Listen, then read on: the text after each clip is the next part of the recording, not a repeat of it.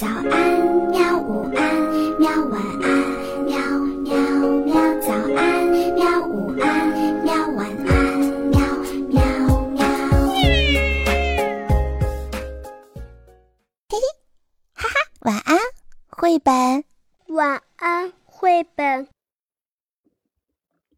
小朋友们，晚上好。昨天呢，我们讲到了奥菲利亚的影子剧院上。今天呢，我们继续来讲。昨天，奥菲利亚小姐收留了很多很多的影子，嗯，有一二三四五六七，哇，真的好多好多，他们都挤在了奥菲利亚小姐的屋子里。哎，就这样啊，这里的影子越来越多，但是糟糕的是，这些影子有时候会吵架。他们经常争位子，有时候还会出现真正的影子大战。在这样的夜晚呢，奥菲利亚小姐常常无法入睡，她只好睁着眼睛躺在床上，用她那细小的声音劝说他们。但是这样是没有用的。奥菲利亚小姐不喜欢听别人吵架，但是如果这种争吵是用诗人。那种伟大的语言在舞台上说出来，则是另外的一回事儿了。有一天，他终于想出了一个特别特别棒的主意。大家听着，他对影子们说：“如果你们还想继续待在我这儿的话，就必须学点东西。”影子们停止了争吵，从房间的各个角落用充满着期待的眼光看着他。于是他开始给影子们念诗人的杰作，所有的那些内容他都能倒背如流。他慢慢地重复着某些段落，然后要求影子跟着他念。影子们虽然费了很大的劲儿，但是他们也学得非常好。渐渐的，他们从老小姐奥菲利亚那里学会了世界上最伟大的悲剧。和喜剧啊，真的是特别特别的棒啊！然后，嗯，现在的情形就和以前完全的不同了，因为影子能够扮演剧中的一切，他们可以根据剧情的需要扮演侏儒或者是巨人，人或者是鸟，一棵树或者是一张桌子。他们经常通宵达旦地在奥菲利亚小姐面前演出最精彩的剧目，而他依然在一旁给他们提示台词。白天，除了他自己的那个影子，别的影子都待在奥菲利亚的手提包里。是的，影子呀，有时候小的不可思议的，别人从来都没有见到过奥菲利亚的这些影子。但是他们还是隐隐约约觉得发生了某种不寻常的事情，而不寻常的事情，人们往往不太喜欢。这位老小姐有点古怪，人们在背后议论着，最好把她送到有人照料的老人院去。还有人说，或许她已经疯了，谁知道她哪天会干出什么事儿来呢？所有人都离他远远的。终于有一天，奥菲利亚的房东来了。他说：“对不起，从现在开始，您必须比以前付多一倍的房租。”奥菲利亚小姐付不起。那么，房东说：“只好对不起了。您最好还是搬出去吧。”于是，奥菲利亚小姐只好收拾起了所有的东西，把它们装进了一个口箱子里。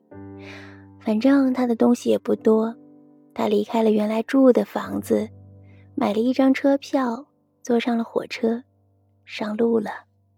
但是，她也不知道自己能够去哪儿。坐了很久很久，她下了车，开始步行。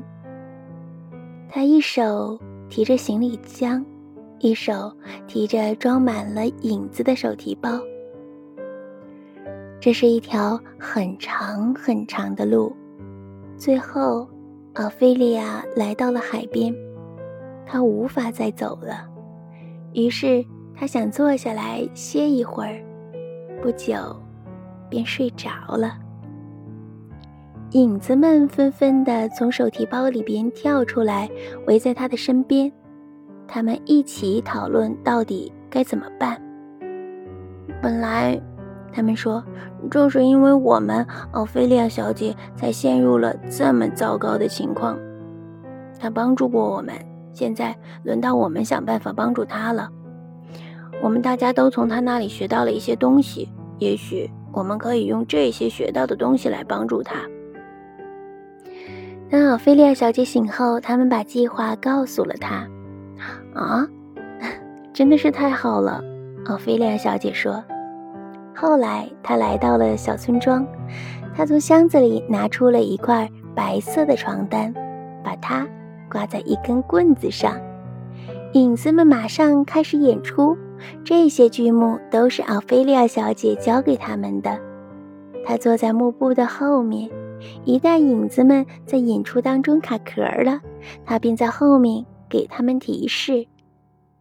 开始的时候，只有一些孩子过来，他们非常惊讶地在一旁观看。到了晚上的时候，又来了几个大人。看完这些去精彩的、有趣的演出，每个人都付了一点钱。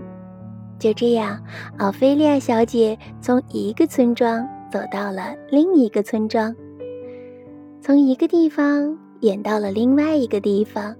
根据剧情的要求，他的影子们一会儿扮演国王，一会儿扮演小丑，一会儿扮演高贵纯洁的少女，一会儿扮演热情活泼的少年，一会儿是魔术师，一会儿又能够变出很多很多的鲜花。人们纷纷前来观看，并且忍不住随着剧情一起欢笑和哭泣。不久，奥菲利亚小姐便出名了。无论走到哪里，人们都在热切地等待着，因为他们以前从来没有看到过这种演出。他们为了她的演出报以热烈的掌声，而且每个观众都会或多或少的。付钱给他。过了一段时间，奥菲利亚攒够了一些钱，买了一辆旧的小汽车。他让一位艺术家给他写了一块漂亮的彩色牌子，两边都用大写的字母写着“奥菲利亚的影子剧院”。从此，奥菲利亚小姐便开始了周游世界，她的影子一直跟着。说到这里，这个故事本应该结束了，但是它还没有完。有一天，由于风雪太大，奥菲利亚小姐的汽汽车陷入到了路上。突然，有一个巨大的影子站在她面前，这个影子比其他所有的影子都黑。你也是一个没有人要的影子吗？他问。是的，那个大黑影子慢慢的说：“我想，可以这么说吧。你也想上我这儿来吗？”奥菲利亚小姐问。“你能收留我吗？”影子问道，并且走得更近了。我的影子虽然已经非常多了，可是你总得有地方待着吧？”奥菲利亚小姐说。您不想先问一下我的名字吗？影子问。那你到底叫什么呀？别人叫我死神。听到这里，奥菲利亚小姐好一会儿都没有说话。尽管是这样，你还是会收留我的，对吗？最后，影子温和的问道。是的。奥菲利亚小姐说：“你来吧。”于是，这个巨大冰冷的影子便将她团团的包住。他的周围世界变得漆黑一片，但是突然，他又重新的睁开了双眼，这双眼睛变得年轻又明亮，不再像以前那样老眼昏花。现在，他不用再戴眼镜，便能够看清楚自己在什么地方了。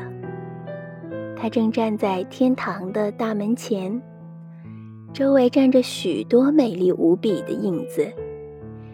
他们身穿着漂亮的衣服，正微笑的看着他。你们到底是谁呀？奥菲利亚小姐问。你不认识我们了吗？他们说：“我们就是你收留的那些多余的影子呀。现在我们得救了，不用再四处漂泊了。”天堂的大门打开了，那些明亮的身影簇拥着小老姐。奥菲利亚一道进去了。他们把她带到了一座奇妙的宫殿前，这是一个最漂亮、最豪华的剧院。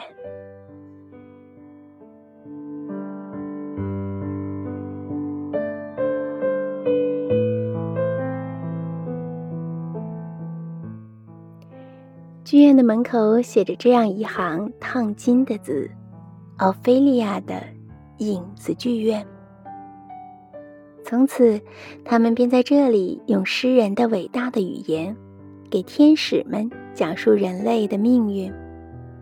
天使们能够理解这些故事，并从中了解到生活在地上的人是多么的痛苦，多么伟大，多么悲伤。同时，又是多么可笑！奥菲利亚小姐仍然在给演员们提示台词。另外，听说有时亲爱的上帝也会过来看他们的演出，但是可以肯定的是，谁也没有发现过他。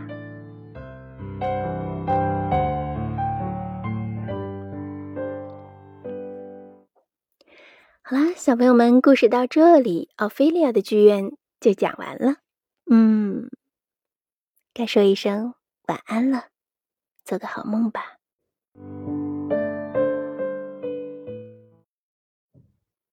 好吧，晚安，绘本。可是我还想看看星星。